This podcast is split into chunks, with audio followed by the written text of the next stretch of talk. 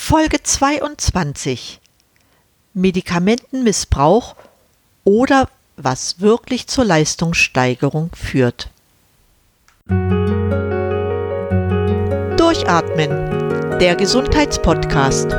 Medizinische Erkenntnisse für deine Vitalität, mehr Energie und persönlichen Erfolg von und mit Dr. Edeltraut Herzberg im Internet zu erreichen unter quellendergesundheit.com.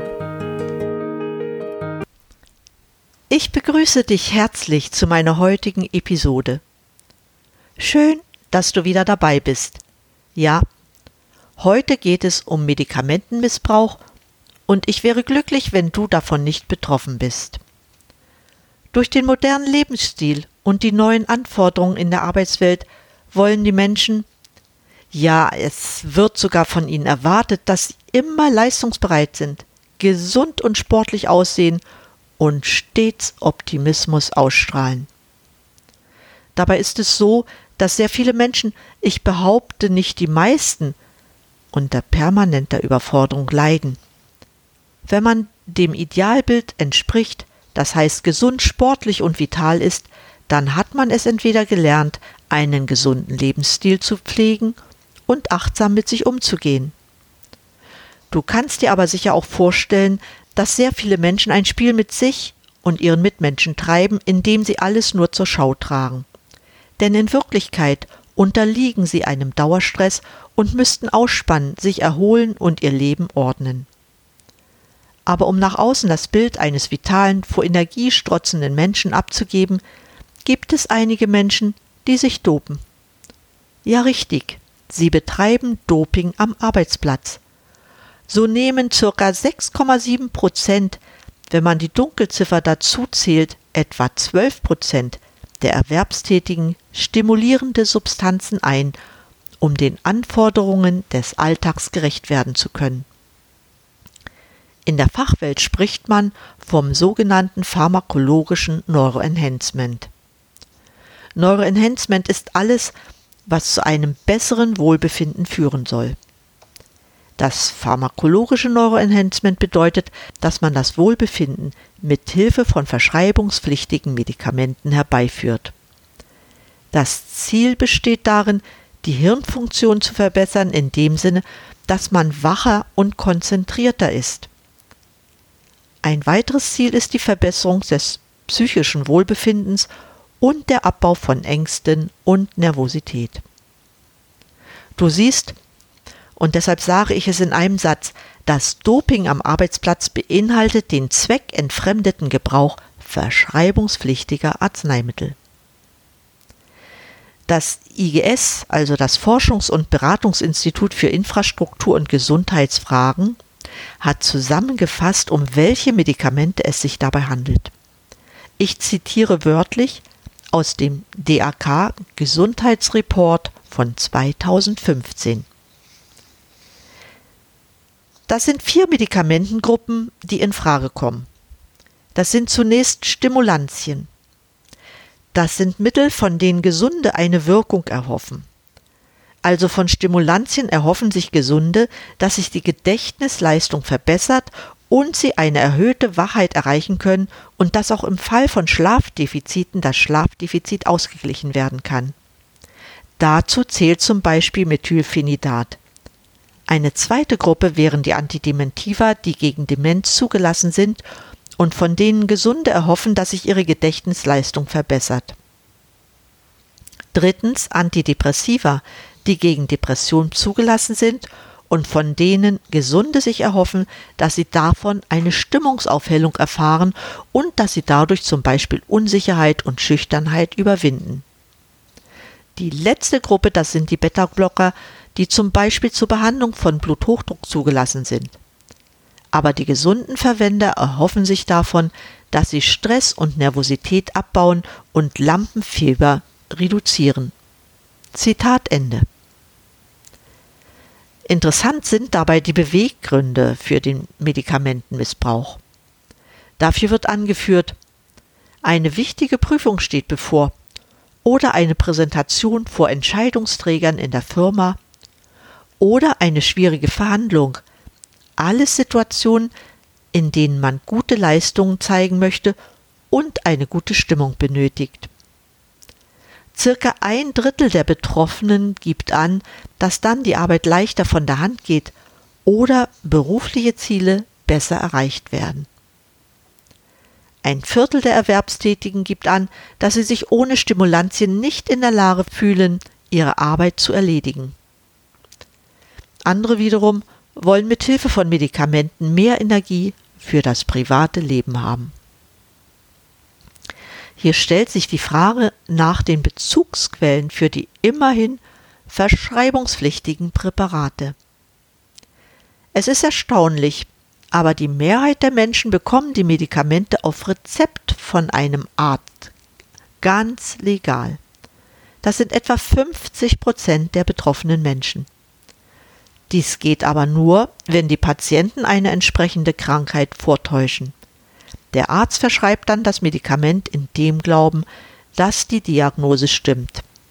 Hat er eine andere Wahl? Weitere Möglichkeiten ergeben sich dadurch, dass man diese Medikamente von Kollegen, Bekannten oder Familienangehörigen erhält. Bekannt ist auch der Bezug über eine Internetapotheke. Bei ausländischen Apotheken wird oft kein Rezept benötigt.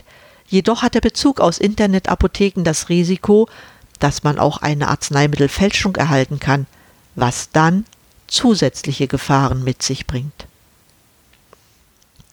Zum Glück ist es gegenwärtig so, dass der Medikamentenmissbrauch in Deutschland nicht ansteigt. Eines ist jedoch Fakt. Die verwendeten Medikamente zeigen bei Gesunden kaum eine Wirkung in Hinblick einer Leistungssteigerung.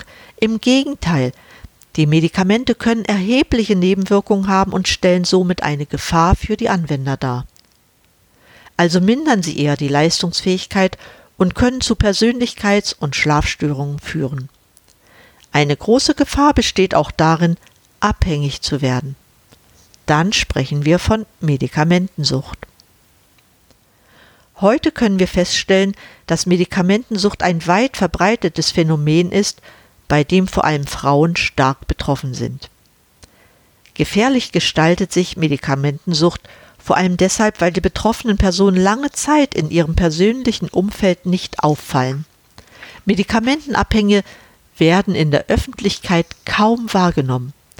Der Griff in die Hausapotheke bleibt zu Hause unbemerkt, selbst in der Familie. Schwierig ist es auch, weil es für Medikamentenabhängige nur wenig erkennbare Zeichen des Missbrauchs gibt. Dabei gibt es in Deutschland, ähnlich wie bei Alkoholmissbrauch, mindestens 1,4 Millionen Betroffene.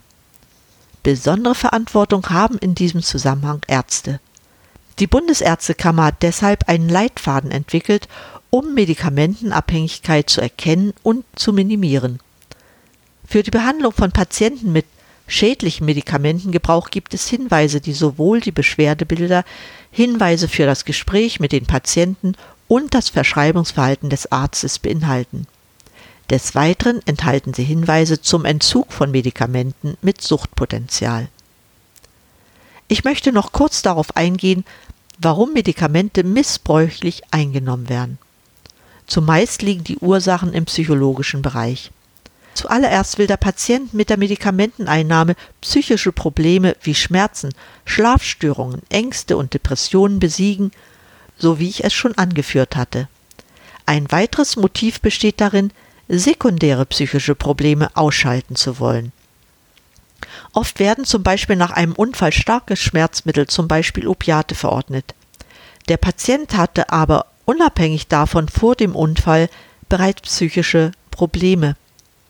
Durch die Einnahme der Opiate verspüren die Patienten eine Stimmungsaufhellung. Die stimmungsaufhellende Wirkung führt dazu, dass Betroffene die Schmerzmittel weiter einnehmen, obwohl die Schmerzen nicht mehr bestehen. Ein weiterer Grund für die Einnahme von Medikamenten liegt in dem Wunsch nach euphorisierender Wirkung. So führt die Einnahme nicht retardierter opiathaltiger Schmerzmittel zu dieser leicht euphorisierenden Wirkung. Dies will man dann öfter haben. Damit ist das Abhängigkeitspotenzial gegeben. Andere Menschen wiederum wünschen sich eine direkte Leistungssteigerung. Dazu können Amphetamine und frei verkäufliche Schmerzmittel wie zum Beispiel koffeinhaltige Mischpräparate zur direkten Leistungssteigerung eingesetzt werden. Manchmal sind es gar nicht so komplizierte Präparate. Schon gewöhnliche Kopfschmerztabletten haben bei manchen Anwenderinnen und Anwendern zu einem klaren Kopf und vermehrter Leistungsfähigkeit geführt. Das ist der Grund, es immer wieder zu probieren. Ein weiteres Motiv für Medikamentenmissbrauch besteht in dem Wunsch, die Leistungsfähigkeit indirekt zu steigern. Dabei geht es darum, durch bestimmte Medikamente zur Ruhe zu kommen, um schlafen zu können, trotz Überforderung und Anspannung. Häufig werden dazu Benzodiazepine, manche sagen auch LMA-Tabletten oder schlafanstoßende Antidepressiva genutzt. Welche konkreten Substanzen eingenommen werden, will ich hier nicht erläutern, weil es dazu führen könnte, dass ich dich als Zuhörer auf abwegige Ideen bringen könnte. Jedoch will ich dir zeigen, wo überall Medikamentenmissbrauch betrieben wird und dir einige Beispiele nennen. Sehr viele Beispiele liefert der Sport. Da fallen einem gleich Dutzende Namen ein, beginnend mit Lance Armstrong, Jan Ulrich, Ivan Basso, Ben Johnson, Dieter Baumann, Jan Mühleck, Katrin Krappe, Marion Jones und, und, und. Die Liste ist sehr lang und dir fallen sicher noch mehr ein. Die Medikamentenauswahl bei Sportlern ist sehr groß. Glenbuterol, Wachstumshormone, Insulin, Chlorion, Gonadotropin, Diuretika oder Stimulantien gehören dazu. Alle Substanzen haben ein gesundheitsschädliches Potenzial. Hypertonie, Diabetes und Tumore können sich entwickeln. Ja, es kann auch zum plötzlichen Herzblut kommen. Dabei habe ich noch gar nicht erwähnt, dass wir es hier mit Betrug zu tun haben, gegenüber den Mitkämpfern, gegenüber den Fans und zu sich selbst. Leider kommt es auch vor, das soll auch nicht so selten sein, dass Medikamentenmissbrauch an Kindern festgestellt wird. Ich habe im Internet unter www.hilfe.de eine Geschichte gefunden, die nur erahnen lässt, was es alles so gibt. Ich zitiere wörtlich, was hier eine besorgte Nachbarin geschrieben hat. Hallo, ihr Lieben. Ich wende mich in meiner größten Not an euch. Ich habe vor kurzem erzählt bekommen, dass die Nachbarin einer Freundin von mir ihr Kind mit einem starken und nicht gerade ungefährlichen Beruhigungsmittel kontrollieren will. Das konnte ich natürlich nicht glauben und ich habe ein paar Recherchen durchgeführt. Nachdem ich mehrere Aktionen getan hatte, die auch nicht ganz legal waren, hatte ich zwar keine Beweise, aber ich bin zu dem Ergebnis gekommen, dass der Freund der Frau mit dem PC Rezepte gefälscht hat, um damit Tabletten aus der Apotheke zu holen. Ich habe Kopien der Rezepte auf seiner Festplatte gefunden. Seit mindestens sechs Monaten verabreicht die Mutter dem Kind Lexotanil. Es handelt sich um ein sehr starkes Beruhigungsmittel, das Kindern nicht verabreicht werden sollte, denn es wirkt etwa wie eine Droge und macht den Körper abhängig. Ich beobachte, dass der drei Jahre alte Junge die meiste Zeit ruhig und benebelt in seinem Bett liegt und noch keinen vollen Satz sprechen kann, was in dem Alter eher beunruhigend ist. Ich bin zwar erst 23 Jahre alt, aber ich denke, dass meine Einschätzung hier richtig ist, dass das Kind unter Drogen gesetzt ist. Soweit das Zitat. Die besorgte Nachbarin überlegt jetzt und stellt die Frage im Netz, ob sie diesen Fall der Polizei und dem Jugendamt melden soll. Natürlich muss man so etwas melden. Es geht hier um das Kindeswohl, das seinen Eltern elendig ausgesetzt ist. Das ist bewusste Körperverletzung. Auch Michael Jackson ist ein berühmtes Opfer von Medikamentenmissbrauch. So ungewöhnlich ist seine Geschichte gar nicht, wenn man weiß, dass der Missbrauch von Medikamenten in Amerika weit verbreitet ist. Viele Jugendliche nehmen rezeptpflichtige Medikamente ein als legale Alternative zu Marihuana und Kokain. Nach Michael Jacksons Tod fanden die Kriminalbeamten in seinem Anwesen eine ganze Sammlung von Ampullen und Tablettenröhrchen. Lorazepam, Diazepam, Temazepam, Clonazepam, Trazodon, Tizanidin und andere verschreibungspflichtige Wirkstoffe. Diese Mittel nahm Michael Jackson gegen seine Angstzustände und Schlafstörungen ein. Hinzu kam, dass Jacksons Hausarzt Conrad Murray ihm schon Wochen vor dem Tod allabendlich einen Beruhigungscocktail gab und zudem noch jeweils das Narkotikum Propofol intravenös verabreichte. Die ganze Geschichte kannst du im Netz nachlesen. Den Link habe ich auf meiner Website quellendergesundheit.com hinterlegt. Ich bin so ausführlich auf den Missbrauch von Medikamenten eingegangen, weil er noch nicht so selten vorkommt, wie man es annimmt. Auch ist es weitaus schwieriger als bei Alkohol- oder Drogenmissbrauch zu erkennen, ob die Person eine Medikamentensucht hat. Man braucht keine Medikamente zur Steigerung seiner Leistungsfähigkeit einzunehmen. Auch ist es keine Schande, wenn man eine bestimmte Zeit das Gefühl hat, überfordert zu sein. Man muss versuchen zu erkennen, wo die Ursachen dafür sind, und wenn man es nicht alleine schafft, unbedingt Hilfe einfordern. Um jedoch solche Situationen zu vermeiden und seine Leistungsfähigkeit zu erhalten oder zu verbessern, ist es wichtig, eine gesunde Lebensweise zu praktizieren. Dazu gehören ausreichend Bewegung, eine gesunde Ernährung, eine optimale Schlafdauer und Schlaftiefe, die Vermeidung von Dauerstress, Freundschaften, kulturelle Erlebnisse, kurz alles, was uns das Leben lebenswert macht. In früheren Sendungen habe ich das Thema Stress immer wieder strapaziert und dir Tipps zu einem stressfreien Leben gegeben. Kurz, du solltest dafür sorgen, dass dein vegetatives Nervensystem mit seinen zwei Bestandteilen Sympathikus und Parasympathikus in Harmonie ist. Das bedeutet, sich nach einem langen Arbeitstag oder kraftfordernden Aktivitäten zu erholen. Das muss nicht immer mit Schlaf gleichgesetzt werden.